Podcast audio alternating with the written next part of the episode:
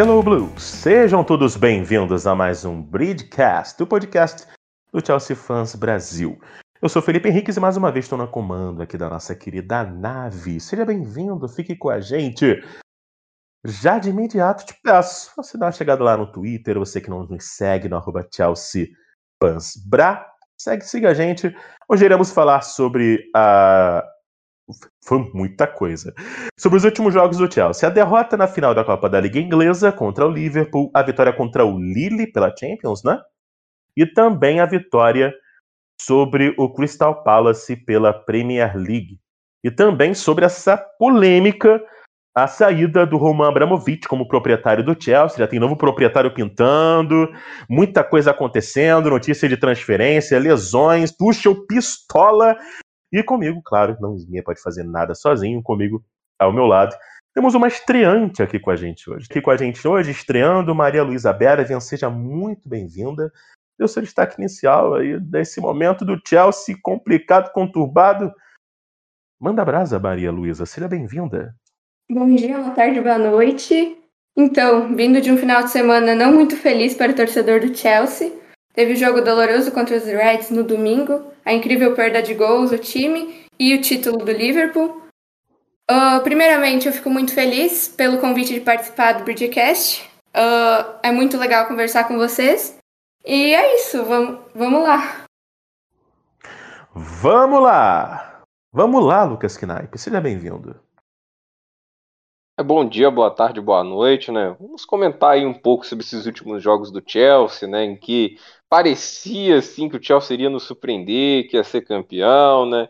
Mas no final das contas, no último momento, é, acabou que a gente teve uma sensação muito ruim de perder um título que estava muito próximo. Mas de qualquer maneira, aí bola para frente, ainda tem muita coisa da, daqui para frente, né? No, na temporada, tem muito torneio ainda para disputar. Então, bora comentar sobre isso. Exatamente. Cara, cara. É, é, é, era o Anthony Taylor, o árbitro do jogo, anularam um gol legítimo do Lukaku. Era do Lukaku. Mas o gol era legal, gente. Não é que era do Lukaku, a gente quer ver ele sofrer. Assim, cara, era o gol legítimo. Seria o gol do título. Ele merece fazer o gol do título? Não, mas enfim, era o Lukaku. Mas, mas era um gol do título. E aí? E esse paradigma? E essa paranoia? Meu Deus do céu! Mas tem um detalhe. Perdemos a final de fato, mas ainda é melhor do que ser eliminado pelo Middlesbrough na Copa da Inglaterra. Ah, Tottenham, que diversão! Não se esqueça do United.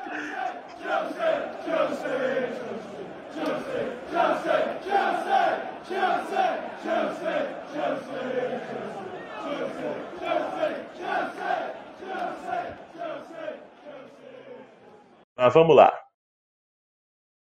Vitória sobre o Lille pela partida de ida das oitavas de final da Champions. 2 a 0 gols do Kai Havertz e do Pulisic. Eu ouvi dizer que tem uma parcela de torcedores adeptos do futebol aqui no Brasil que sentem um pouco de calafrio quando ouçam, quando ouvem a, a, a, frase gol de Kai Havertz. Eu, eu, eu, queria entender o porquê que algumas pessoas têm um certo medo, receio, aflição quando ouvem e ficam sabendo que teve gol do Kai Havertz. Né? Lucas, você, entende por que que... Eu não vejo motivos, assim. Ah, eu vejo sim, eu entendo para essas pessoas. não sei, não sei, sinceramente não, não entendo. Mas o Kai Havertz, mais um jogo eliminatório, mais um jogo decisivo e o guri alemão deixou dele. Christian Pulisic, aliás, que, que jogou Pulisic, hein? Jogou demais. Jogou muito o Capitão América, o LeBron James do futebol. E sim, tem gente que fala isso.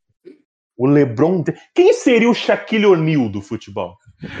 Então, partindo desse, de, desse ponto. Ou então quem seria o Stephen Curry, que com certeza seria um jogador que só faz gol de fora da área. tipo, tem que? Nesse lado. Ah, pode ser, só que eu acho muito ofensivo pro Stephen Curry comparar ele com o Adja Nainggolan, É, é, que, é que esse eu só me lembro dele fazendo gol de fora. Rubem Neves, Rubem Neves também. Rubem Neves. João Moutinho. Roberto Carlos, Pirlo. Roberto Carlos. Roberto Carlos. Uh, tem outro, Jordan de Arrascaeta, não sei se vocês conhecem. Acho que não, né? Faz muito gol. Uh, vamos lá, na lata, eu quero já perguntar algo para vocês. Mas antes, verdadeiro ou falso? Para a gente já começar hoje bonito. Maria Luísa, se você, acho que para você que está aqui estreando com a gente, aliás, seja bem-vinda. Claro que a gente já se falou na abertura, quem já gravou, lembra que a gente gravou? Beleza. Maria Luísa Bervian, aqui estreando com a gente, seja bem-vinda. Então, o verdadeiro ou falso é um game que a gente tem aqui, uma frase, uma expressão, um fato ou não sobre o Chelsea, que é verdadeiro ou falso sobre a história aí dos Blues. Um verdadeiro, um verdadeiro falso hoje é, é, é tranquilo. Pega leve porque... comigo que eu tô estreando. É, é, sim, sim, é exatamente por isso. Porque o Lucas, ele tá, né? Um acertou um guri que nem pro Chelsea torce. E no outro acertou a, a Bruna. Então o Luke tá devendo. Entendeu? Tipo, nesse verdadeiro ou falso. Mas o verdadeiro ou falso hoje é fácil, é simples. Tá? suave. É como ganhar do Arsenal, moleza. É a seguinte: na última decisão da Comebol Libertadores, haviam três ex-jogadores do Chelsea. Vou repetir. Na última decisão da Comebol Libertadores, haviam três ex-jogadores do Chelsea. Verdadeiro ou falso? Maria Luísa. Falso. Lucas. Espera um pouquinho, eu vou lembrar aqui dos jogadores todos. É. eu tava tentando também, mas eu não acompanho muito futebol brasileiro, então. Cara. Verdadeiro? Verdadeiro. Eu tava. Eu me lembrei do Felipe Luiz jogou pelo é, Chelsea um pouquinho. Exato. Davi Luiz, Felipe Luiz e o Kennedy. Né, que entrou é. no campo também. Três ex-jogadores. Na verdade, se a gente for literal, é falso. O Kennedy voltou pro Chelsea, e aí?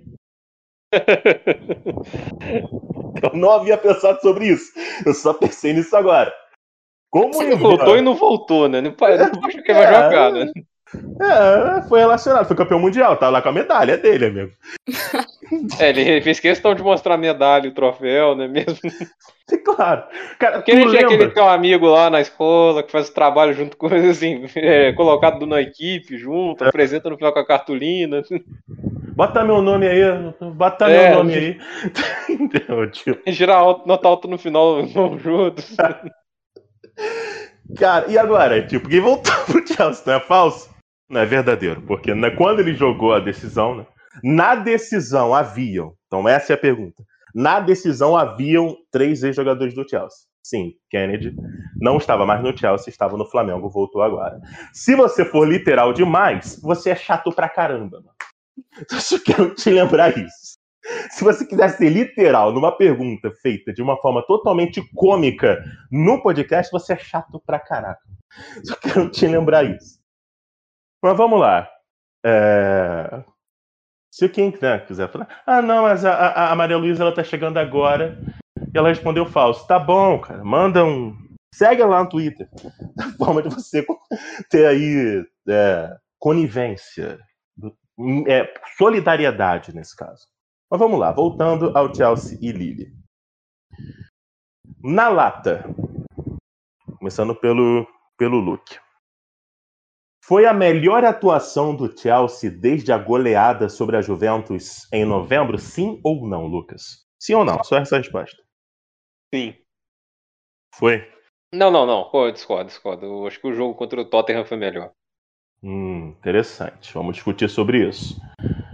Sim ou não na lata Maria Luísa? Maria Luísa Bervian. Sim. Foi a, foi a melhor atuação do Chelsea desde a goleada sobre a Juventus em novembro? Foi. Foi. Vou começar foi. por você. Vou começar por você, pode comentar. Olha, para mim foi um jogo, eu gostei muito do jogo. Pulisic jogou bem, Havertz, que eu não sou fã de Havertz jogando de falso 9, jogou muito bem. Eu achei o time muito criativo, atacando bastante, conseguiu controlar o jogo para mim em todos os momentos, então para mim foi o melhor jogo desde a goleada contra a Juventus. Se você pudesse destacar algum, é, os destaques individuais assim do Chelsea nessa partida contra o Lille, quais seriam para você? Com certeza o Kanté, porque ele encarnou o Kanté de mata-mata de Champions League. Uh, Thiago Silva, para mim, também jogou muita bola nesse jogo. Havertz e Pulisic. Boa, isso aí. Eu acho que não foge muito disso, né, Luke? Acredito que foram os quatro principais destaques.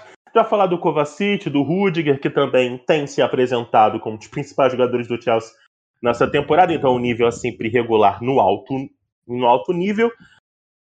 Mas você que partida contra o Tottenham pela Carabao, né? Sim, o jogo, jogo de, de ida. O jogo de ida, sim. É, foi minha dúvida. Por isso que eu que essa pergunta foi boa. Pode falar. Sim.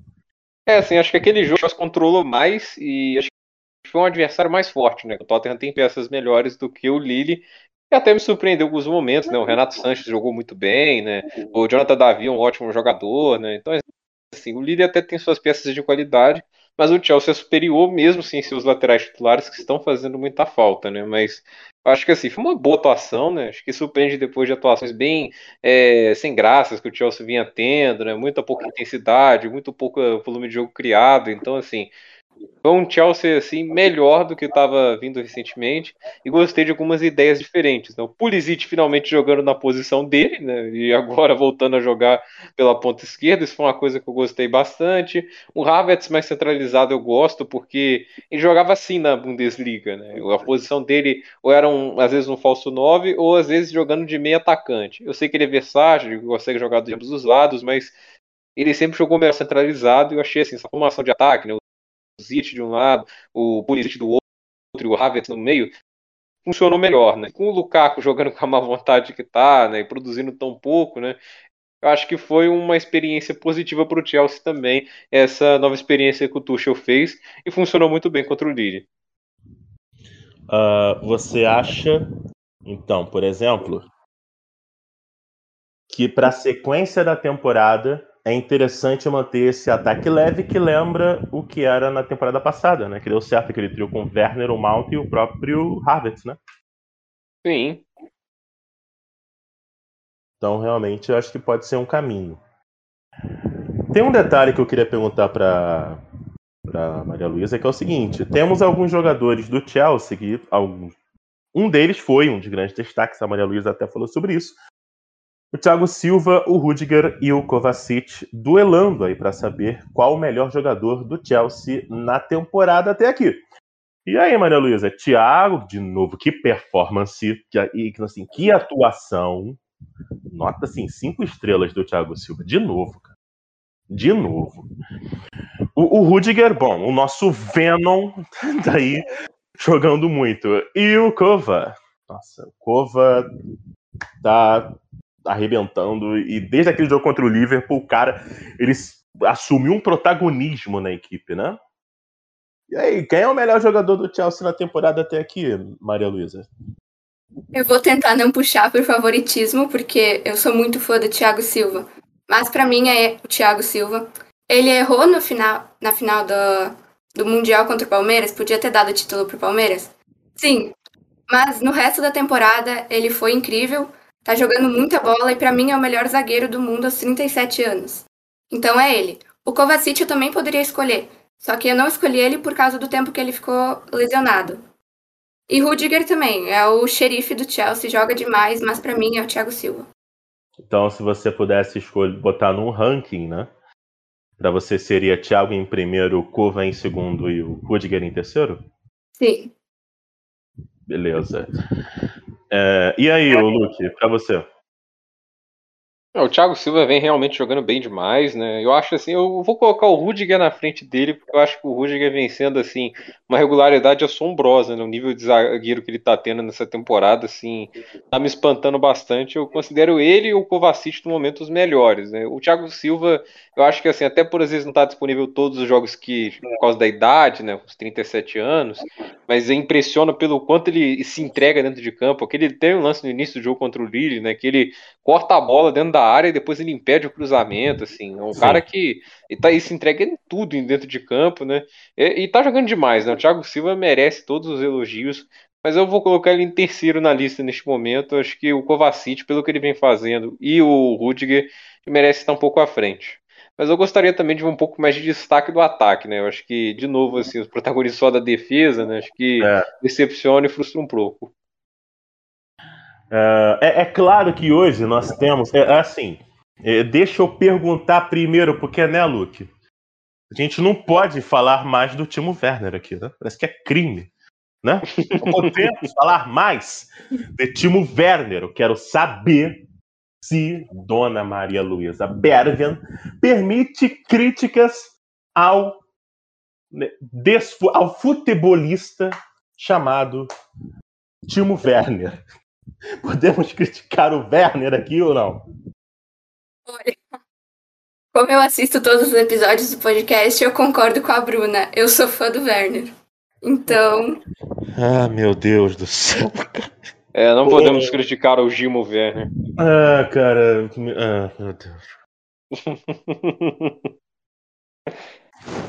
o Paulo Caco acho que tá livre, né?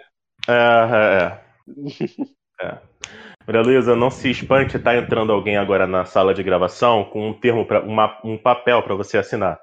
É uma rescisão de contrato. Fica tranquila, tá tudo na paz. Vamos lá. É, criticar o Lukaku tá de boa. Mas o Werner, tem um ponto que até queria falar. Ele tá entrando cada vez menos nesse time. O que que tá acontecendo, hein, Luke?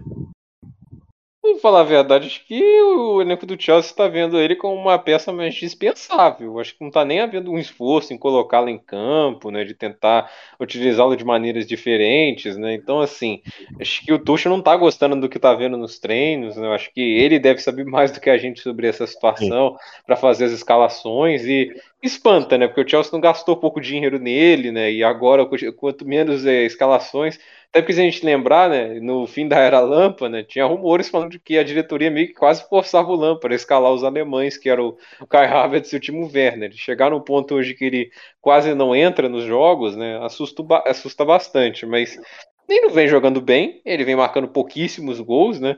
eu acho que assim, ele vem contribuindo muito pouco para o Chelsea, essa é a grande verdade, e até agora foi uma decepção, né? Pelo que a gente viu ele no Leipzig, a quantidade de gols que ele estava marcando, o jogador que ele era, cobiçado pelo Jürgen Klopp no Liverpool, né? Era um dos jogadores mais cobiçados da Europa, né? Se esperava que ele levasse o nível do ataque do Chelsea, algo que não aconteceu. E aí, o Maria Luísa, e aí, para você, o que está acontecendo que não botam o querido Timo Werner? em campo. Às vezes eu acho que o Werner bateu na mãe do Tuchel, porque ele não entra nunca. Pode continuar, e do, vai. E do jeito que o Lukaku vem produzindo, às vezes eu acho que poderia dar uma chancezinha, assim, pro Werner jogar um pouco mais, porque, na verdade, nenhum dos dois vem produzindo muito, né? Então, mas eu gosto do Werner e eu acho que às vezes ele mereceria mais tempo em campo. Porque ele já foi um jogador decisivo, na final da Champions ele contribuiu para o gol, então. Você acha que o Timo Werner ele é injustiçado no Chelsea, de certa forma? Um pouco, sim. Um pouco injustiçado. Você vê, por exemplo, que o Werner poderia ter me... os mesmos, assim, as mesmas o mesmo número de oportunidades que o Lukaku vem tendo ou você entende que foi um investimento maior? Ou como é que você vê isso? Sim, claro. O Lukaku foi um investimento maior, mas eu acho que pelo jeito, pela forma que o Lukaku vem produzindo, o Werner mereceria mais tempo também. Não sei se tanto tempo quanto o Lukaku em campo, mas um pouquinho pelo menos sim. É. E aí é aquilo. Eu acho que assim, quando um ataque não tá rendendo, não tem vaga cativa, cara sei lá, só o Mason Mount, a bola que joga. Mas eu acho que, tipo, todo, o Ziet, sim, pela fase, tá jogando muito, realmente.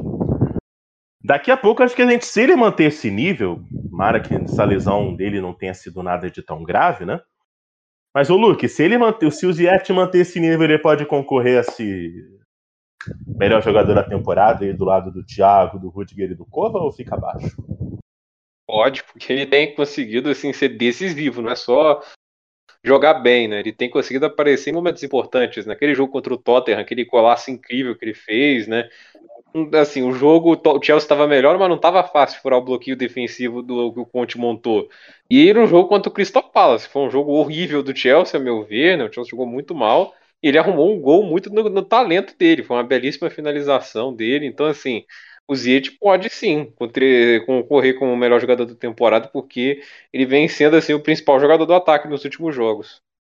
Gol, até pegar aqui os números recentes do Ziyech. Gol da vitória contra o Crystal Palace, gol que abre o placar contra o Tottenham, uh, gol contra o Brighton, né? marcou também contra o Brighton, assistência contra o Lille, né, aquele que cobre o escanteio para o gol do Harvards. Então acredito que seja realmente bem interessante esse ponto. Mas focando no jogo, o jogo em si, para a gente já passar para o próximo assunto, meu Deus. Mas enfim, a gente já quer falar aqui sobre essa, essa vitória. 2 a 0 e aí, Maria Luísa, você vê realmente que a história, nossa, o Chelsea jogou demais, dominou o jogo, mas olha, qual foi. Assim, deixa eu até fazer aqui a, a pergunta. Vamos lá. Chelsea jogou muito, dominou. Empolga para a sequência da Champions? Que a gente viu, por exemplo, nessas oitavas. O, o, o Real Madrid não apresentou nada diante do Paris Saint-Germain. O Liverpool teve dificuldade para ganhar, ganhou da Inter, fora, mas sofreu contra a Inter fora. Surpreendentemente, o Bayern empatou com lá na Áustria contra o Red Bull Salzburg. E aí, dá para sonhar? Essa atuação credencia o sonho ou não, Maria Luísa? Olha, eu acho que foi uma atuação boa. Não a melhor que eu já vi, né? Mas comparada à fase que o Chelsea vem, foi boa. Eu acredito sim. Chelsea tem até chance de ir para a final. Sim, do jeito que tá, mas não sei. Porque é, é, tudo depende do próximo chaveamento, né? Vai que pega é. o Bayern nas quartas. Exatamente. Mas eu quero perguntar uma coisa até baseado nisso pro, pro Luke. Tipo, vai que o Chelsea pega realmente o Bayern de Munique nas quartas. E houve um comentário essa semana que eu achei interessante. Ah, o Chelsea, se ele tiver campo para atacar, é um perigo. E é mesmo. O jogo contra o Liverpool mostrou isso. Pode ser que os encaixes do, dos dois times, do Bayern, do Liverpool, do próprio City, que né, a gente até esqueci de falar, City passou por cima do, do Sporting sem nenhum sem nenhuma dificuldade. E aí, como é que você vê? Tipo, encaixes, o Chelsea não tendo tanta obrigação de propor o jogo, você acha que pode ser interessante para até, uma, até para uma sequência? E também, claro, a pergunta que eu fiz para Maria Luísa. Credencia o sonho essa atuação ou não? Acho que uma única atuação não credencia sozinho, porque Chelsea, a meu ver, assim, tem, a gente tem que lembrar que é o Lille, né? Não é o oponente mais forte assim das oitavas de final. A gente comemorou muito que foi o Lille, né? O nosso primeiro oponente, né? Pegar logo de cara lá, não sei, um Atlético de Madrid, né? Um, comemoramos duas vezes. De... É, comemoramos duas vezes, né? Assim, não pegou logo de cara um Paris Saint-Germain, porque, assim, quando, por mais que esses times mais regulares que eles estejam, né? São times perigosos, né? A gente viu que todo mundo dava favoritismo ao Real Madrid e eles foram amassados, né? Então, assim, eu acredito que o Chelsea mostrou mais sinais de qualidade, mas eu acho que sem o Rhys James e sem o Ben Chilwell, não é a mesma coisa, né? Eles são fundamentais para o esquema do Tuchel funcionar. Você vê que o esquema de três zagueiros deles é, funciona muito pelos alas, os alas participam muito do jogo e o Marcos Alonso, né? O César Periqueta, os eu respeito demais, o cara é um baita jogador. Marcos Alonso não respeito não, mas assim, o que é, que, é, que eles não são jogadores à altura do Ben Chilwell e do Rhys James nessas posições, né? Acho que é nítido que o Chelsea cai muito de produção com a ausência deles e A questão é, pegando um Bayern, pode ser que até que o encaixe dê certo, mas a gente não vai estar tá lidando contra qualquer pessoa, né? A gente está lidando contra Coman, Gnabry, Lewandowski, né? Entende? Não é, seria a coisa mais fácil do mundo parar esse ataque. Ô, ô Maria Luísa, você acha o Lewandowski melhor que o Timo Werner? Preciso responder. Não precisa. precisa. Óbvio, óbvio. Não, é só brincadeira, claro. É só, é só brincadeira. Mas assim, é, não, porque, né? Pergunta assim, por exemplo, por exemplo, tá? Por exemplo. Você pergunta para um fã, fala um. Você pergunta para um fã assim, tá? Você é fã do, do Neo ou do Akon? Sim. Fala um cantor melhor que eles aí. Não tem, cara. Não tem tem, mano. Não tem. Ah, pô, tu acha o Michael Jackson melhor que o Leon? Não, pô, não acho não. Tá claro. Algumas coisas são incontestáveis. Mas vamos lá. É... Falando em ataque, né? A gente falou do Lewandowski e do, do Timo Werner. O Romelu Lukaku é o principal problema do ataque do Chelsea? Maria Luísa? Não diria problema, mas ele vem produzindo muito abaixo do esperado, ainda mais para o valor que foi pago por ele. Então foi nítida a diferença no jogo com o Havertz de falso 9 do que o Lukaku de 9. Então, para mim, ele vem limitando um pouco o ataque do Chelsea. Então, para mim, o Chelsea é outro time sem ele. Então, eu acredito que ele seja um problema. É... Lucas. A, a, a, Maria Luísa acho que já tá, como ela ouve, tá sempre ouvindo o, o podcast. Acho que teve algum podcast que a gente não falou do Lukaku? Acho que não. Não teve. Vamos falar do Lukaku de novo? Que coisa maravilhosa.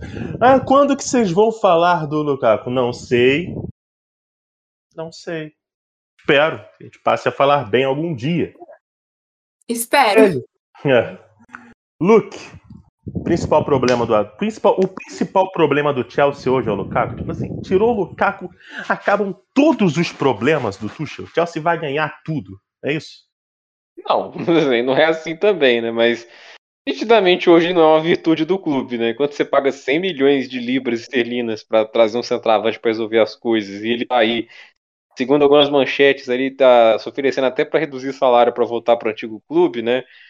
Isso não é um bom sinal, entende? Isso não é uma coisa boa, né? Então, e o Lukaku vem produzindo muito pouco, né? Eu até comparo as estatísticas, agora virou até meme isso, né?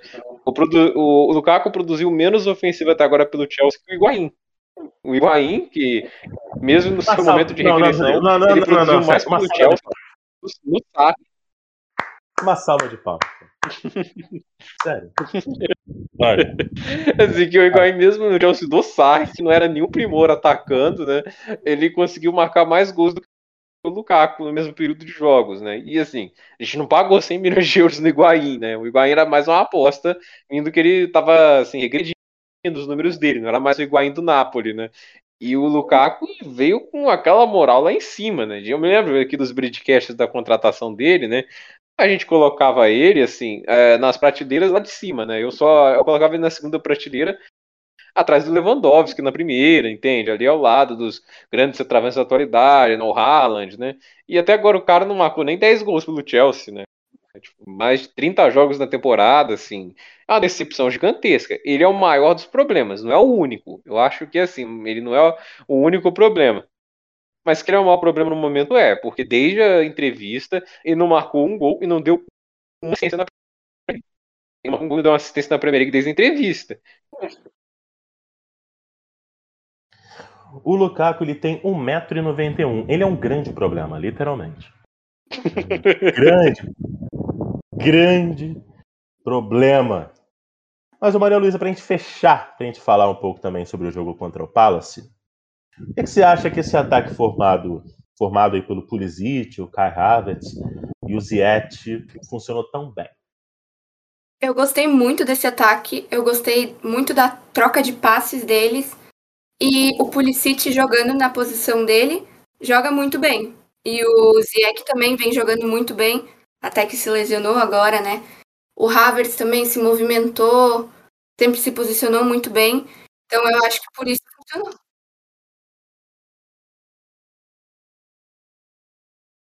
Um ataque mais leve, como ele já falou, né, o Lu? Isso. Sim. Mais movimentação também. Sim. Teve uma comparação que eu vi no Twitter, comparando o mapa de calor, do calor, entre aspas, né? entre aspas, mapa de calor do Lukaku. Inclusive, tem um cara que até me respondeu que o mapa de movimentação do Mendy era mais escuro que o do Lukaku. É sério. Eu queria dizer isso. O Mendy se movimentou mais contra o Palace do que o Lukaku. Mas aí comparou né, o mapa de calor do Lukaku com o mapa de calor do. do. do Havertz, né? Do Havertz contra o Lille. E, poxa, o o que o Havertz já era de espaço é absurdo. Bom, vamos lá. Vamos agora para o jogo contra o Palace, vitória por 1 a 0 pela 26 rodada da Premier League. O gol do Ziyech. Gol. Gol do Ziyech. Mais um. Pergunta aí na lata, tá? Começando pela Maria Luísa. Foi a pior partida do Chelsea na era Tuchel, Maria Luísa? Sim ou não? Eu não diria que foi a pior.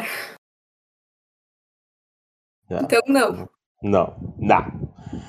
Uh, Lucas Knaip.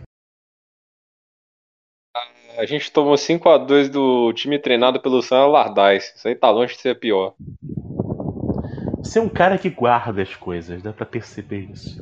Tu não fala Trauma a gente não esquece, não, cara. Aquilo ali eu não consigo esquecer, não. Foi feio, de fato. né? Foi muito feio. O jogo contra. E aí, outra bônus aqui do Nalata. Qual, foi a... Qual atuação foi pior? A contra o Palace ou contra o Plymouth? O Luke. Contra o Plymouth, né? Terceira divisão, ter aquele sofrimento todo, né? Na prorrogação, Eu- foi feio. Porque o Palace é bem treinadinho, né? Eu não acho um primor de trabalho, não Vieira técnico do ano, não Vieira, mas é um time organizadinho. É, organizadinho. E aí, Maria Luísa? Sim ou não? Contra o Plymouth foi pior pra mim, bem pior, porque o Palace é um time chatinho de enfrentar. O Plymouth não, tá lá embaixo, então ir pra prorrogação e sofrer pra um time desses foi feio. Foi. Foi feio. Ah, e aí a pergunta que eu faço para Maria Luísa, para Maria Luísa é a seguinte: Olha, a gente sempre fala aqui, né? E muitos torcedores também falam nas redes sociais sobre a falta de variação do Chelsea, falta de variação tática, né? Do Chelsea com o Tuchel. Mudou. E mudou muito até. Tanto que nem lateral tinha. Eram quatro zagueiros. Né? Christensen pela direita, miolo de zaga, Rudiger e Thiago, é isso? E o Sar na canhota. Na frente também mudou. Beleza, mas não funcionou. Por que que não funcionou? Qual, foi, qual é a sua opinião, Maria Luísa? Boa pergunta. Uh, para mim, o time continua muito limitado, não tá criando. uh, sim, pobre em criação, em criatividade. Então, esse é o principal problema, eu acho. É. Você, por exemplo, uma pergunta que eu te faço. Se o esquema muda, mas os jogadores seguem não entregando um bom rendimento, por exemplo, o, Harvard, o Havertz foi muito mal contra o Palace. Foi. Muito mal. Né? Muito mal.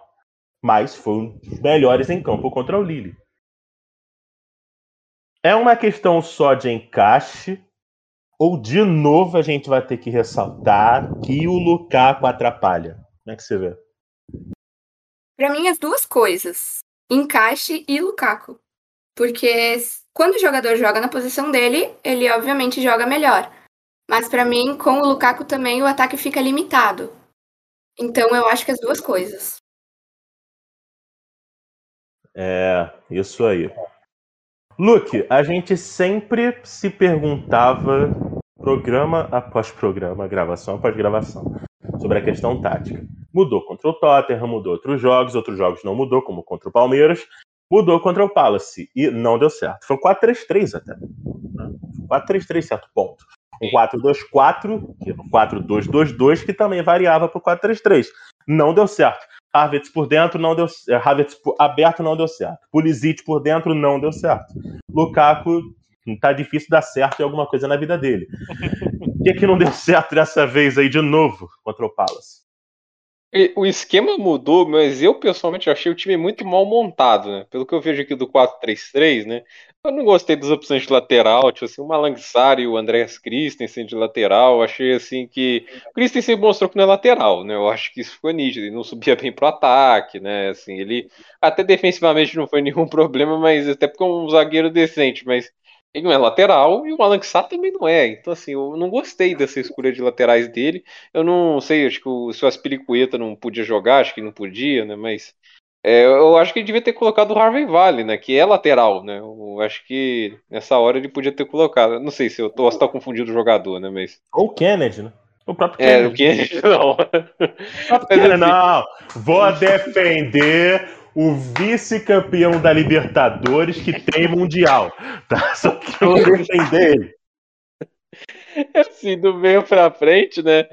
Ficou um pouco assim, colocou o Pulisic de meia pela esquerda, né? E o Havertz também lá na ponta, né? E o Havertz joga melhor centralizado. Acho que faria mais sentido ter, ter o Jorginho o Kanté recuado, o Havertz à frente deles como meio atacante e o Pulisic pela ponta, né? Acho que é. ficou muito esquisito isso, né? E o Lukaku foi um poste no jogo, né? Acho que essa é a Meu questão. Deus. Você viu o mapa de calor dele, até na Antártida, até é mais quente que aquilo, né? Porque, pelo amor de Deus, o cara não se movimenta em campo. É uma coisa assim, assustadora. Porque se você olha ali no sofá, é legal ver esses mapas de calor, né? É, é, olha a comparação dele com os parceiros dele, as pessoas que estão em volta. É uma coisa meio assustadora, né? Essa falta de vontade em jogar é, é muito frustrante. Essa é a grande verdade. É, frustra demais. E ele, assim, mereceu ficar no banco nessa partida da Champions, porque ele tá há muito tempo ganhando muitos minutos de jogo, não produzindo nada e sendo um a menos em campo, né? E é decepcionante para alguém que tinha tanta expectativa em cima. E aí, eu, tá? Felipe, quem, quem, quem vai falar isso, tá? Não é a responsável pelo TikTok do Chelsea Fans Brasil, tá? a dona Bruna Martins. Não é ela que vai dizer isso, sou eu, Felipe Henrique, que se apresenta aqui no Bidcast. A torcida é uma das maiores responsáveis pela perseguição ao Timo Werner. A principal responsável. Porque, assim, ter esse tempo aí de paciência com o Lukaku é uma coisa, amigo. O Werner não chegou nunca a ter esse nível de desinteresse do jogo e de falta de, de compromisso, de responsabilidade que o Lukaku tá tendo, cara. Exatamente. O, Werner, ah, o Werner, ah, o Werner perde muito gol. Porque ele cria, porque ele aparece, cara, porque ele já dá opção. Né? Então, assim, a torcida foi aí no limite. Eu acho que uma grande responsável pela até falta de confiança, às vezes, do Werner foi a perseguição. Que o Lukaku dá motivos, também claro que recebe as críticas, mas o Werner nunca deu motivo para a gente pegar tanto no pé como o Lukaku tá merecendo. Eu que tô falando aqui, tá para surpresa de todo mundo, que o que mais pegou no pé aqui do Werner fui eu.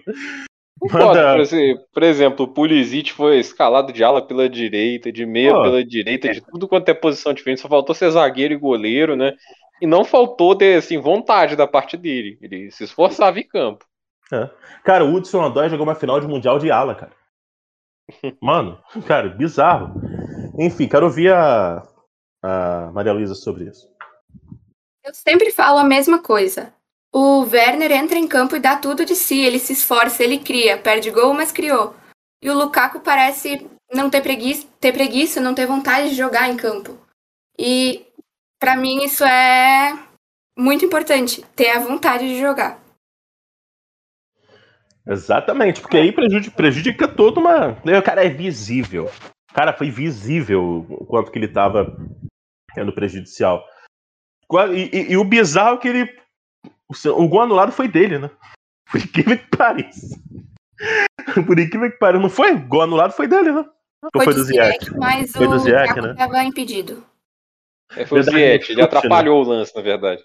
É, é. O Lukaku chuta, né? O goleiro do, do Palace rebate, né? Aí o Ziyech aproveita o rebote. Isso, verdade. Obrigado por lembrarem. Realmente, foi isso. Derrota para o Liverpool na final da Copa da Liga Inglesa. 0 a 0 no tempo normal, prorrogação. Era para ser 1 a 0 na prorrogação para o Chelsea.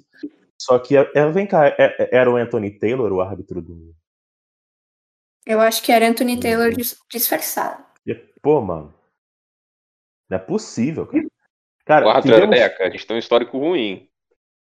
Cara, assim, teve no último jogo o Sadio Mané oferecendo no início lá da partida um belo picolé de osso lá para as pilicuetas, né? Jogando o cotovelo na boca das pilicuetas. E depois teve aí, o, no início aí desse, desse jogo, teve a cotovelada. Como o time do Liverpool gosta de dar cotovelada, né? Impressionante, né? Gosta de oferecer o picolé de osso, cara, pro, os jogadores adversários. E o gol muito mal anulado do Lukaku.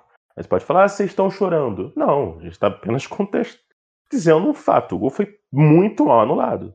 Não há ainda imagens, não circulam ainda imagens que provem o contrário. Sendo assim, o Chelsea foi muito prejudicado. Mas o jogo foi tão legal que eu não quero, assim, dizer que o Chelsea perdeu por causa disso. Desculpe aos fãs, mas a culpa foi sim do Mason Mount. Não, que não, calma aí, calma aí. Calma aí, é o seguinte, por falar em Mason Mount, tá? Eu quero prestar aqui toda a solidariedade lá para a galera do Mason Mount Brasil, né, do página no Twitter, né, Mason Mount Brasil. É, a menina, né, uma garota que, que administra a página e foram covardemente. Vamos, vamos recapitular. E ela foi covardemente e alvo aí de ataques, de hate, entendeu? Pô, mano, assim, já falar uma parada aqui para começar já o Bridcast. Pô, torcida do Chelsea no Twitter, você que nos ouve, assim, você que tem uma galera que, poxa, vocês são legais pra caramba. Mas infelizmente tem uma cambada de idiota, entendeu? Que, mano, vocês perdem a noção, bicho. Vocês perdem a noção, cara. Pô, é, é igual o torcedor mandar e-mail pro Ivan falando, pô, ganha aí. Ô, mano. Entendeu? O Ivan tem que virar o neto. Eu não jogo. Entendeu? Pra vocês entenderem. E a da atitude.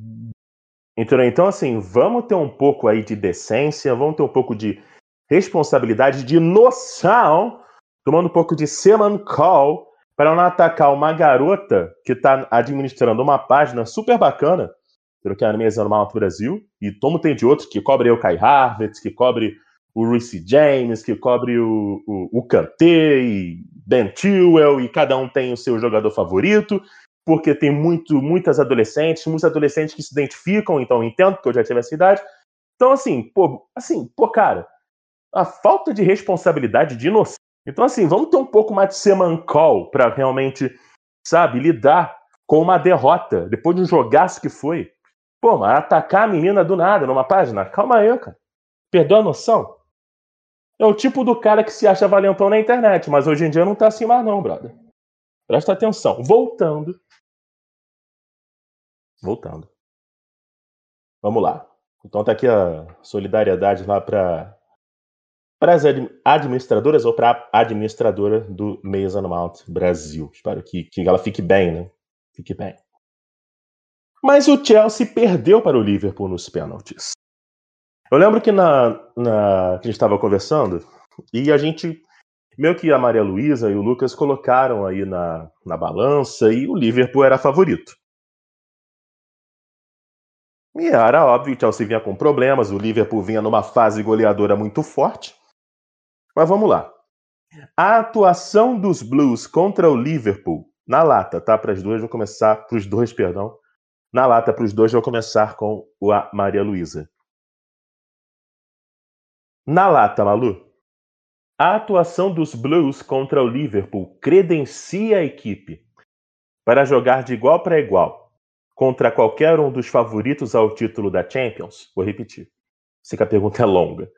A atuação dos Blues contra o Liverpool credencia a equipe para jogar de igual para igual contra qualquer um dos favoritos ao título da Champions? Sim ou não, Malu?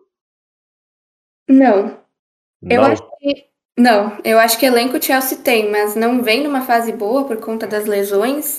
Então eu acho que fez um bom jogo contra o Liverpool, mas não a ponto de jogar de igual para igual com qualquer time da Champions. Você acha, por exemplo, que a atuação do Chelsea contra o Liverpool, ela não seria suficiente para, digamos, ganhar do Paris Saint-Germain, ou do City ou do Bayern? Do City, do Bayern, não. Do Paris Saint-Germain, eu não sei. É, porque, né? É inconstante. A gente coloca o PSG, embora vocês saibam que eu não tenho o menor respeito pelo Paris Saint-Germain, mas, é, assim, a gente coloca porque tem que com, se convir que eles tiveram uma baita atuação contra o Real, inclusive já podiam ter matado o confronto no jogo de ida. Repassa a pergunta para o Lucas Knaip. Na lata, Lucas, a atuação dos Blues contra o Liverpool credencia a equipe para jogar de igual para igual contra qualquer um dos favoritos ao título da Champions? Igual para igual, não, mas credencia ter chances, eu acho, né? Porque foi uma atuação bem acima do esperada contra um oponente que estava jogando muito bem. Então, assim, mata-mata, só dois jogos, né? Uma grande atuação pode fazer boa diferença. Então, assim, eu acho que é um sinal de vida para o Chelsea, sim. Mas vem cá, olha só. É, deixa eu perguntar para vocês aqui, olha só. O City realmente está numa fase muito boa, talvez seja o grande time da Europa no momento, mas perdeu para o Tottenham. O Bayern de Munique está numa fase que não está esperando muita confiança. Foi goleado pelo Borrom, o Borussia Mönchengladbach é a criptonita do Bayern. O, o, o, o Red Bull Salzburg poderia ter vencido o jogo contra o Bayern. O Lewandowski aí entrando em polêmica, Thomas Miller podendo ser negociado. O clima lá não está essas coisas não. E o Liverpool a gente encarou. E o Paris Saint-Germain eu não tenho o menor respeito. Então, assim, eu quero saber de vocês. O Chelsea está tão abaixo assim dos principais times da Europa, ou, ou Maria Luísa? Tão abaixo, não. Eu acho que exatamente no mesmo nível para ganhar dos times, não. Mas não tá abaixo. Se o time tivesse 100% com o elenco, eu acho que bateria de frente, sim. Porque assim, Lucas, é o seguinte: Beleza, cada um tem seu problema também, mano. E aí? Vai que o Bayern perde o jogador por lesão, tem mais um tropeço na Bundesliga, viu aí quem tá na tabela se aproximar, o City derrapa, o Liverpool já tá a três pontos na tabela, entendeu? E aí? Como é que fica? Eu vejo assim que o Chelsea não tá morto na Champions, porque mata-mata tem disso, né? Ele surpreende várias vezes, né? Um bom o exemplo. Barcelona aí deu exemplo. Exato, né? o Barcelona conseguindo dar a volta por cima. Eu não esperava que o Barcelona ia estar na Napoli daquela maneira, mas acho que aí também tem o contexto dos bons reforços, né? Tipo, o Aubameyang de graça foi o negócio da temporada, meu ver, até agora. Isso se não for, talvez, pelo Dusan Vlahovic, né? Que foi um ótimo reforço é. da Juventus. Mas, assim, o Benfica contra o Ajax, alguém esperava que o jogo seria 2 a 2 Eles podiam não. sair com a vitória? Não, ninguém. ninguém esperava, né? Acho que todo mundo achou que o Ajax ia dar aquela surra, já garantir a vaga, e o jogo tá em aberto. Porque mata-mata tem dessas surpresas, né? Você tem essa pressão de se acertar tudo, né? Qualquer coisa pode ser decisiva pro oponente. Então, assim, eu não consigo descartar o Chelsea da lista de, de possíveis candidatos ao título por causa disso, porque o mata-mata ele acaba permitindo essas surpresas. Do mesmo jeito que hoje o Chelsea pode não estar os favoritos, na última temporada, nas oitavas de final, ninguém dava muita bola ao Chelsea e conseguiu dar a volta por cima Exato. na temporada. Então, Exato. Por isso, né, não descarto. Eu acho o Chelsea favorito hoje? Não, não acho, mas eu assim, por causa de ser mata-mata e o mata-mata dar essas surpresas, eu acho que o Chelsea tá assim vivo na competição. É claro que assim, passada a zoeira, para você que não entendeu o teor irônico da coisa, embora, né, eu não tenho assim, mas vamos lá. Não dá para descartar um time que tem Lionel, Lionel Andrés Messi. Dito isso, eu não respeito o Paris Saint-Germain. Né? E ainda tem a Juve, que melhorou, inclusive entrou no G4 do Campeonato Italiano. O Dusan Vlahovic foi uma excelente contratação. Sei não, hein? Bem que a assim, Juventus, eu, a, a Juventus, eu dou bola para do Alegre, que é um, um é, baita técnico. É baita técnico. Eu acho, eu acho que pelo, pelo que foi em fevereiro, pelas coisas que aconteceram em fevereiro, essa Champions tá, tá aberta aí. O City tudo bem, atropelou, passou por cima do Sporting, deu até pena dos portugueses lá do time do Rubem Amorim. É Rubem Amorim, né? O nome do, do técnico do Sporting? Acho que sim. É Rubem Amorim, beleza. Eu lembro que é Amorim o sobrenome dele. E a, a, Inter pressionou, jogou muito contra o Liverpool e o Liverpool, mesmo assim, conseguiu vencer né, lá, lá, na Itália. Não dá para descartar, mas está tudo em aberto. E exatamente por esse ponto que a gente chegou no final de tudo, que está aberto, que, assim, dá para sonhar, gente. Não sou o Pedro, que o Pedro tem a palavra, da, tem a profecia, né? A palavra da profecia do podcast do Pedro. Não sou o Pedro, mas acho que dá para sonhar. Passando do Lili primeiro, dá para sonhar. Malu, algo a acrescentar, Malu? Não, acho que é isso. Beleza. É, então, vou passar por você já na próxima pergunta. O que dizer sobre a escolha.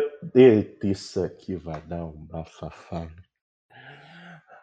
Olha só, eu queria falar um pouco mais sobre o jogo antes da gente é, entrar no, no tema Kepa.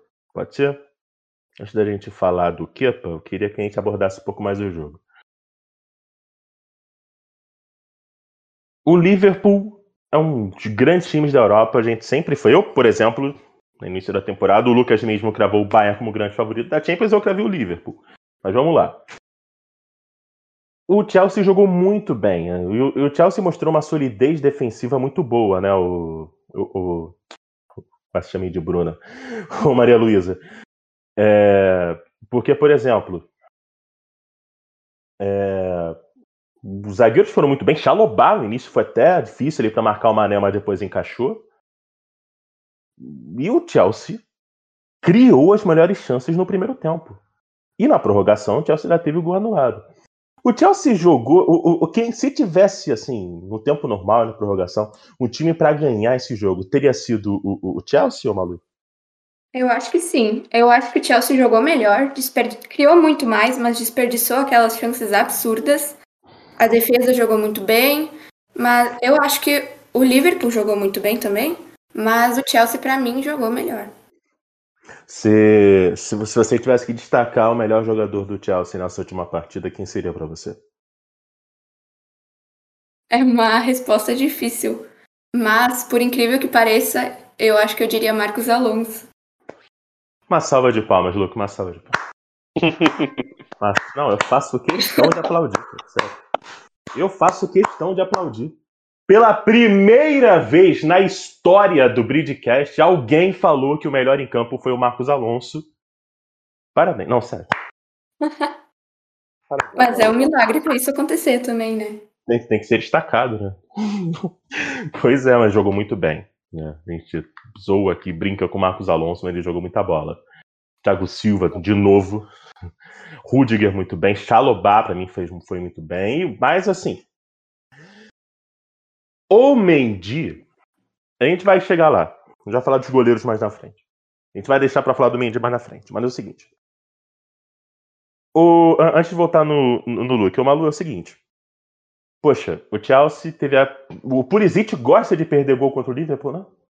Gosta. É uma coisa maravilhosa, eu acho impressionante isso. O cara adora perder gol contra o Liverpool. E o Mason Mount não pode perder aquele gol. Não pode. Não pode perder. Então, assim. Isso, a, a, além do que a gente já fala, episódio após episódio, do Chelsea ter deficiências no ataque, poxa, não dá para falar que o time teve problemas ofensivos contra o Liverpool, né? Porque criou, mas desperdiçou as chances. Isso não é nem responsabilidade do Tuchel, isso foi falha dos jogadores, né? Sim. É, então, o, o, o Luke, é o seguinte. É, por exemplo, Vamos tentar pegar um pouco mais leve com o desempenho ofensivo contra o Liverpool ou não? Tipo, o Mount e o Pulisic assim, merecem as críticas e, e, e, foram muito, mas muito abaixo do, do esperado. É, foram abaixo do esperado. O Chelsea produziu ofensivamente. Eu acho que essa foi a grande surpresa, porque o ataque não vinha jogando muito bem, vinha sendo um ataque apático, né? Que infelizmente virou meio que uma marca da era né? De o um ataque não ser o protagonista em campo, mas você produzir as chances, né? O primeiro tempo do Chelsea foi muito bom, o Chelsea produzir duas ótimas chances de gol, o Pulisic acabou perdendo aquela bola. Eu acho que a bola do Pulisic é menos pior que a do Mount, porque assim, ele foi muito rápido a jogada, né? Ele Sim. pegou muito de bate pronto. Ali a do Mount estava muito bem ajeitada tadinha pelo Havertz, né? Que pra mim foi o melhor jogador no ataque do time, criou muitas chances, o Havertz jogou muito bem, mas assim, o Malt perdeu um gol ali que não pode. Eu acho que aquele tipo de gol ali tem que fazer. E infelizmente ele tá passando por uma fase um pouco ruim.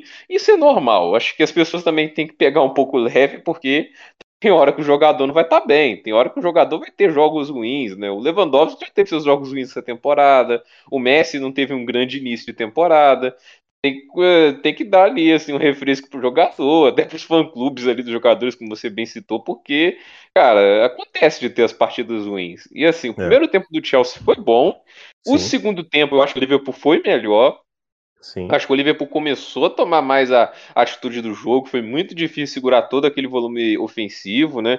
E assim, esse trio de ataque do Liverpool dá bastante medo, né? Você tem o Salah, o Mané e o Luiz Dias, que é um jogador espetacular, cara. Eu acho que mais um grande acerto do Klopp, né? A contratação do Luiz Dias. Então, assim, cara, foi um jogo complicado, mas aguentar, assim, segurar o Liverpool sem gol por 120 minutos é uma amostra de vitória defensiva do time e também do Mendy, né? O Mendy teve ali suas grandes defesas, teve aquele chute no rebote do Mané, que também podemos dizer que perdeu aquele gol, né? Que ele, é. assim, se ele tivesse feito ali um, um pouco mais alto, ficaria difícil de pegar, mas graças a Deus ele aquele chute, né? Assim, o Mendy teve uma atuação fantástica e eu ainda tive que engolir muito jornalista brasileiro falando que o Everton é melhor que ele. É, mas falaram também que o Luan era melhor que o Thiago Silva, então, tipo. É verdade. Esse tipo de coisa. E, inclusive, Malu, me lembra aí. Uh, o, o, Palmeiras tem Mundial? Não tem. Não tem, né? Não tem Mundial. É, olha só, eu queria dizer o seguinte.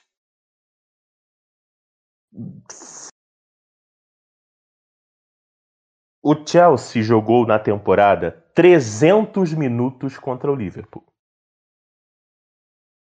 300 minutos. Sofreu dois gols. Um de pênalti do Salah e o outro que teve a falha lá assim na defesa do Chelsea do Mané. Dois gols. Mas pode falar, mas o Chelsea também fez dois. Ok. O gol do Salah tá não foi com bola rolando, não? Naquele... Foi de pênalti.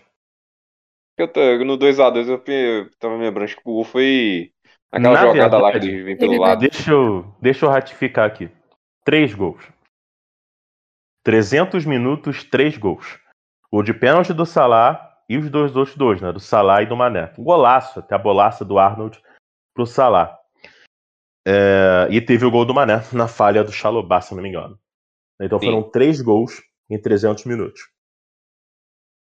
Mas não deixa de ser uma marca representativa.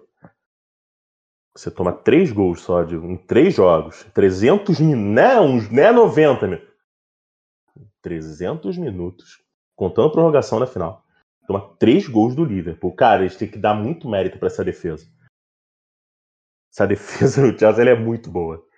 A gente reclama do ataque, cara. A defesa, acho que ela não tem o que falar realmente. Porque é uma marca expressiva, cara entendeu? Você tomar poucos gols do, do Liverpool, né? Você não, o Chelsea não, perdeu, não ganhou, é verdade, não perdeu do Liverpool nessa temporada.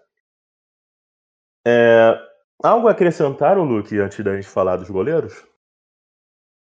É, eu acho que a boa atuação dos zagueiros, né? O Thiago Silva foi muito bem, né? O trio de zaga foi excepcional. E de novo, um, ataque que talvez sentiu um pouco da falta do Hakim da criatividade dele, né? Eu acho que a lesão dele é um, um baita problema para o Chelsea, mas vamos ver aí como é que o Tuchel vai se virar sem ele. Verdade. É, Malu, é o seguinte. Qual a sua opinião sobre essa questão aí do Kepa ter entrado no lugar do Mendy para defender os pênaltis? Como é que você viu essa escolha do Tuchel?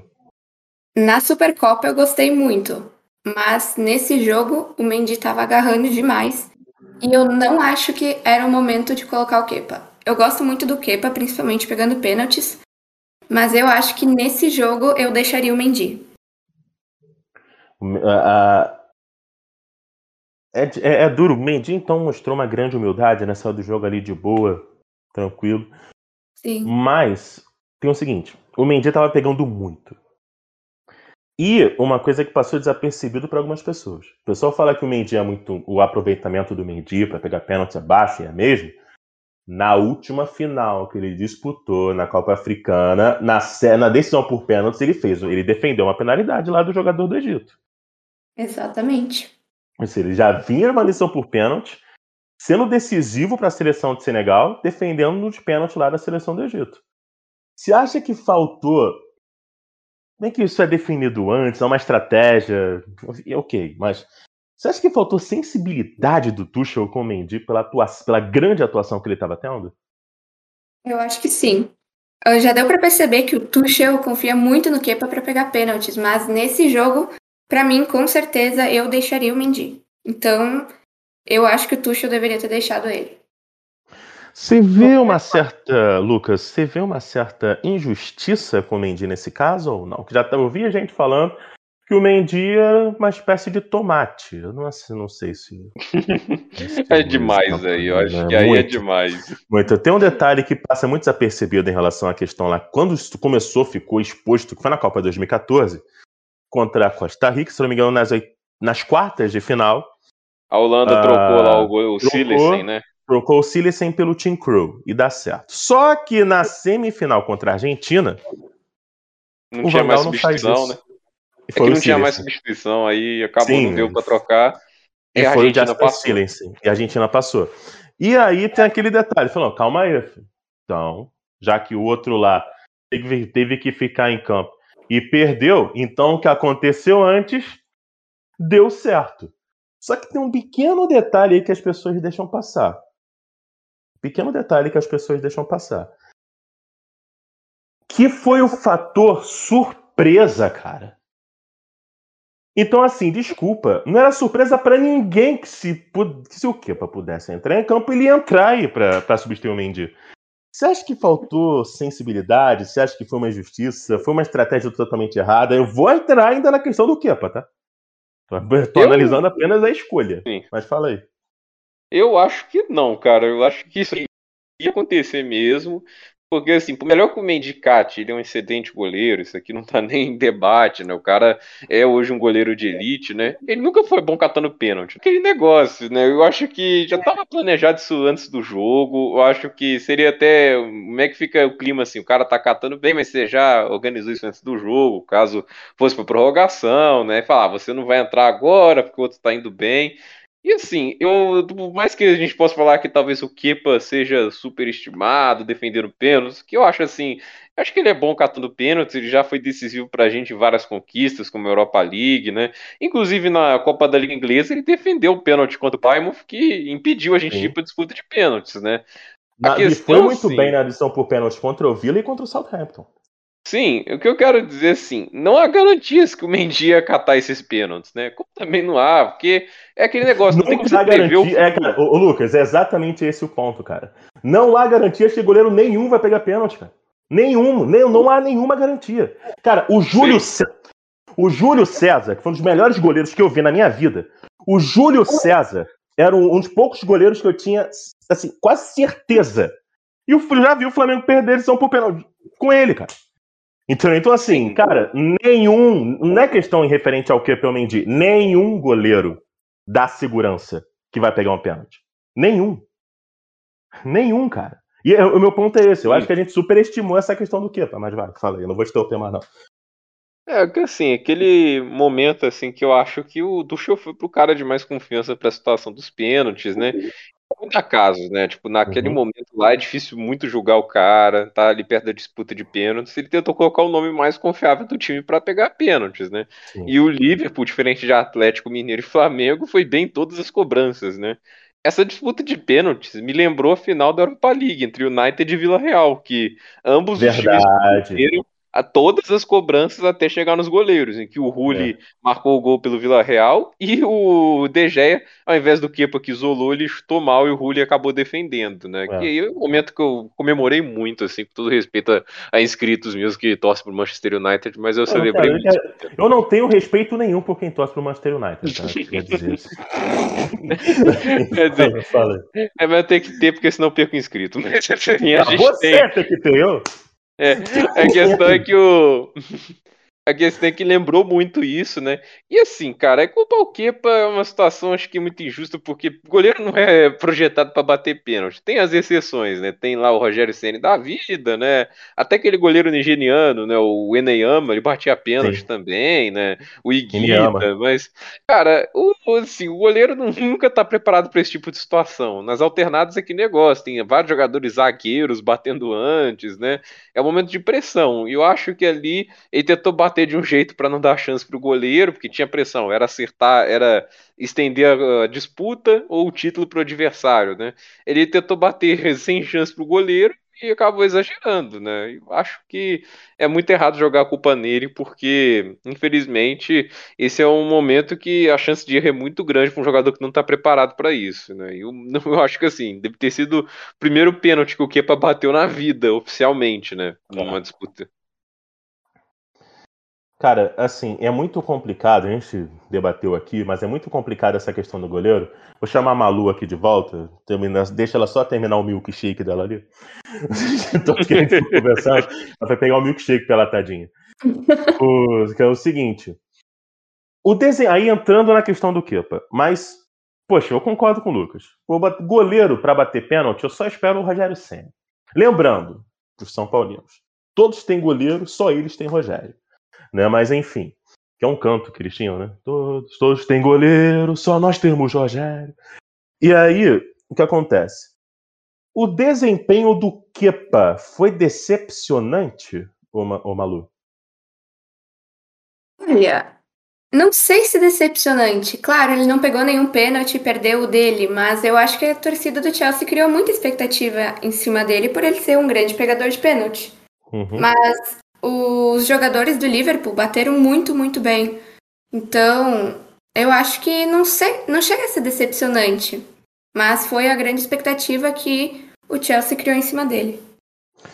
É, mas essas expectativas, na sua opinião, elas são justificáveis ou foram exageradas?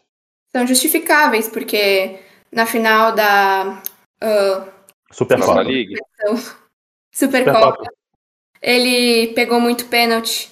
Uh, nas classificatórias para essa final, ele pegou pênalti. Então, uhum. ele é um grande pegador de pênaltis. Então, por isso, a torcida criou muita expectativa em cima dele. Eu também criei. Uhum. Por isso, não chega a ser tão decepcionante, sim, a grande expectativa que criaram.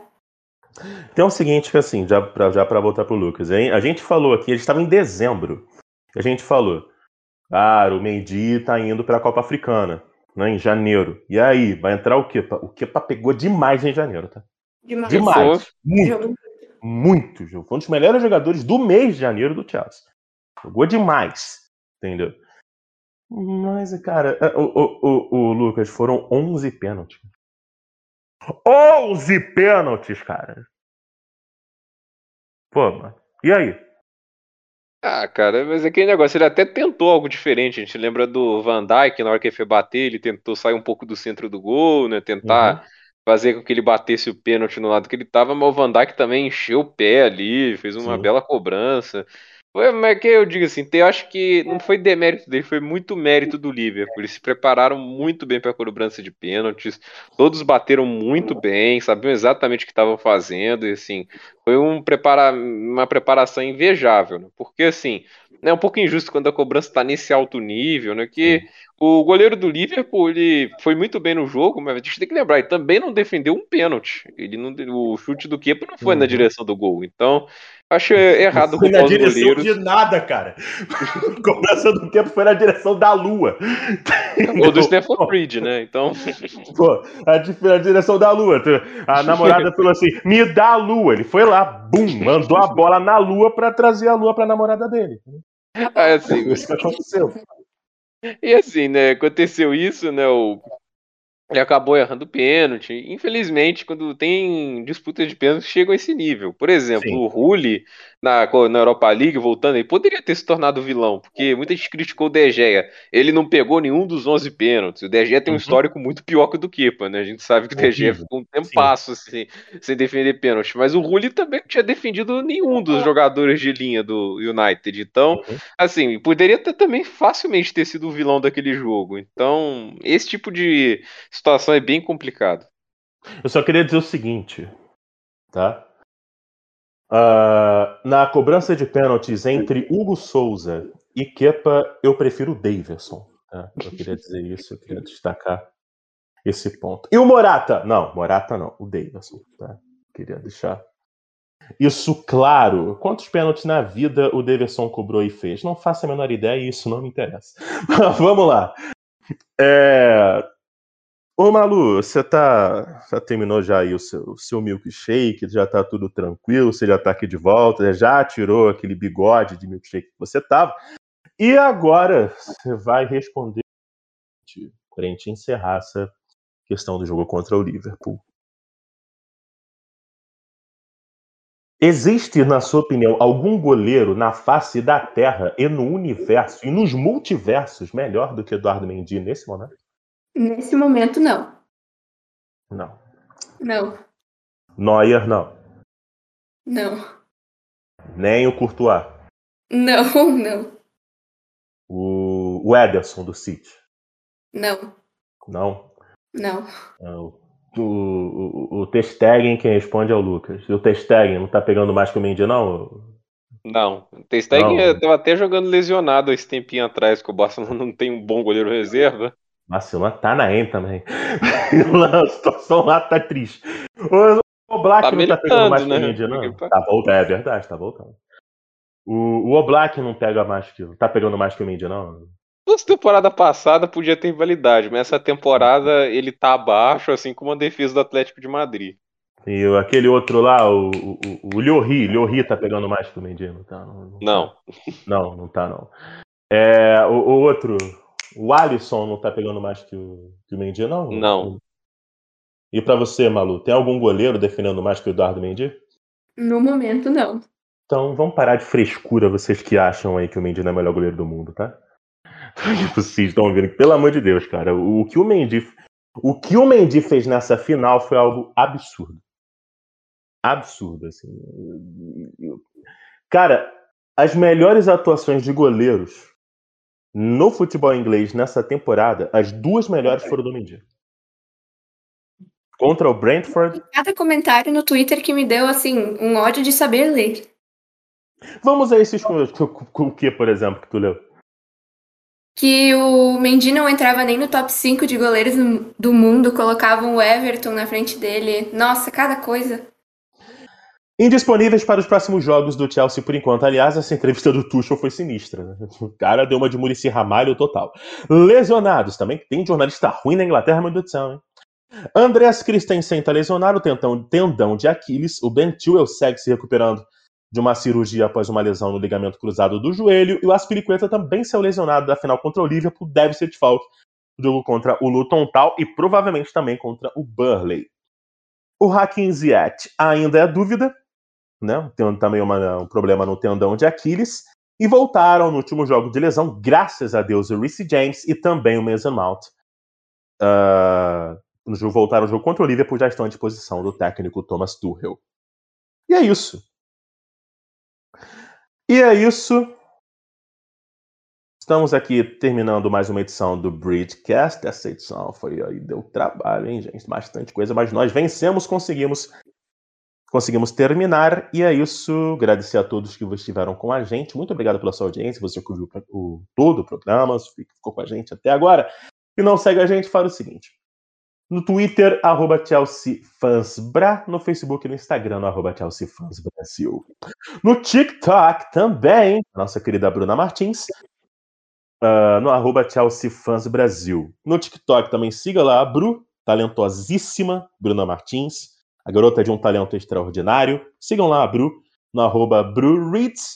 E também no TikTok você pode seguir a nossa querida Malu, e é por isso, por ela que eu começo o nosso destaque final, já agradecendo a participação dela aqui conosco. Seja bem-vinda, espero que você não tenha ficado assustada.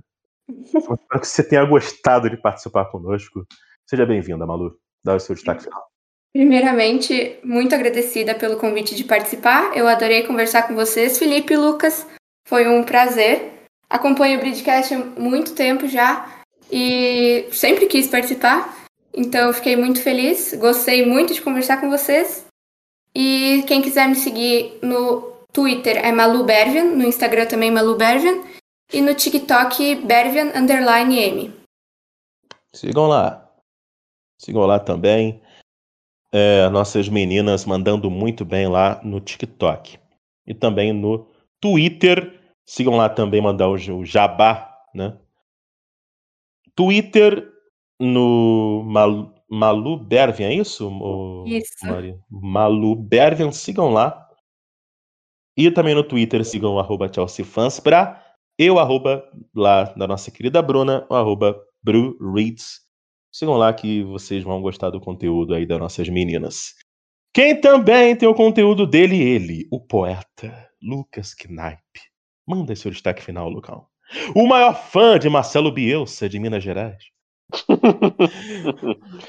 Eu vou falar que arrumei treta com os fãs do Bielsa aí nessa semana, é, cobrindo aí a demissão é. dele, né? Cuidado, Mas... cuidado com a tua vida aí, mano. Tô parado com o é, de qualquer maneira aí, é, eu tô cobrindo lá vários assuntos no YouTube, né? Eu tô falando também sobre Fórmula 1, né? Falando sobre tênis, vários esportes, principalmente futebol, né? Hoje eu cobri aí o, até uma notícia ligada ao Chelsea, que o Christensen tá muito próximo de assinar com o Barcelona, embora eu acredite que ele já é do Barcelona há bastante tempo, que não lembra da Champions lá, né? Na época que o Conte era nosso técnico. Não lembrar disso não, não lembrar disso não. A questão é que eu fiz aí, eu faço conteúdo, tudo. Tenho lives aí toda segunda-feira, às 5 da tarde, para falar sobre futebol pela Europa. Até quando o Brasileirão tá passando e jogando, eu comento sobre o Brasileirão lá também. Então, eu, se vocês puderem se inscrever, agradeceria muito. Estamos chegando próximo aí dos 3.500 inscritos. Então, Show de bola. Agradeceria aí se vocês pudessem dar uma força lá no canal. Então, meu destaque final é que o Chelsea agora vai para a Copa da Inglaterra, tem grande favoritismo contra o time da Championship, mas depois do Plymouth e com vários times grandes caindo cedo, é melhor respeitar os adversários e ganhar o jogo, né? E na Premier League eu considero o jogo contra o Burnley casca de banana. Isso não tira o favoritismo do Chelsea, mas é um jogo para ficar atento e não subestimar o adversário. Eu digo o seguinte, eu tenho mais respeito pelo, pelo Luton Town do que, do que pelo Paris Saint-Germain, tá? Eu queria dizer que eu tenho mais respeito pelo Luton Town do que pelo Paris Saint-Germain do que pelo Manchester United, tá? Manchester City eu também não tenho o menor respeito. Desculpa o City, torce pro City, mas. Assim. Eu tenho mais respeito pelo Arsenal do que pelo City, então eu queria. Eu também. Boa, Malu. Bate aí. Bom, isso aí. Beleza. Muito obrigado a todos que estiveram conosco. E é isso. Go Blues, the pride of London.